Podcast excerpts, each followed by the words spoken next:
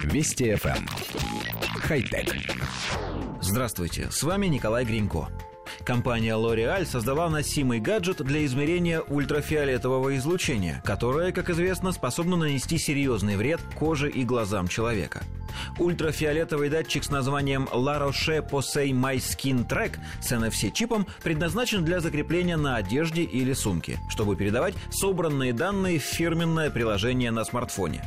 Датчик измеряет ультрафиолетовое излучение, которое глубоко проникает в кожу человека и вызывает ее старение и появление морщин.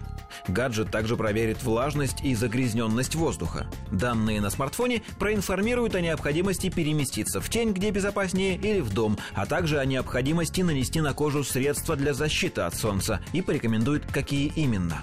Устройство стоит 60 долларов. Оно водонепроницаемое, а для работы не требуется батарейка. Пока новинка доступна только в США. Сопутствующее приложение доступно как для iOS, так и для Android.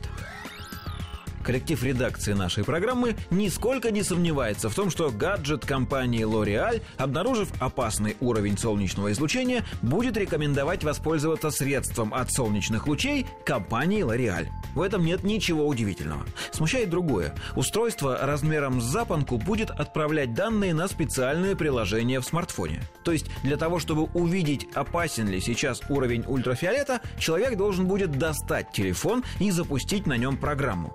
Но но в том-то и беда, что люди получают солнечные ожоги, потому что не помнят об излучении каждую секунду. Например, потому что засыпают на пляже. Сложно представить, чтобы спящий человек периодически заглядывал в смартфон, чтобы узнать, не пора ли переместиться в тень.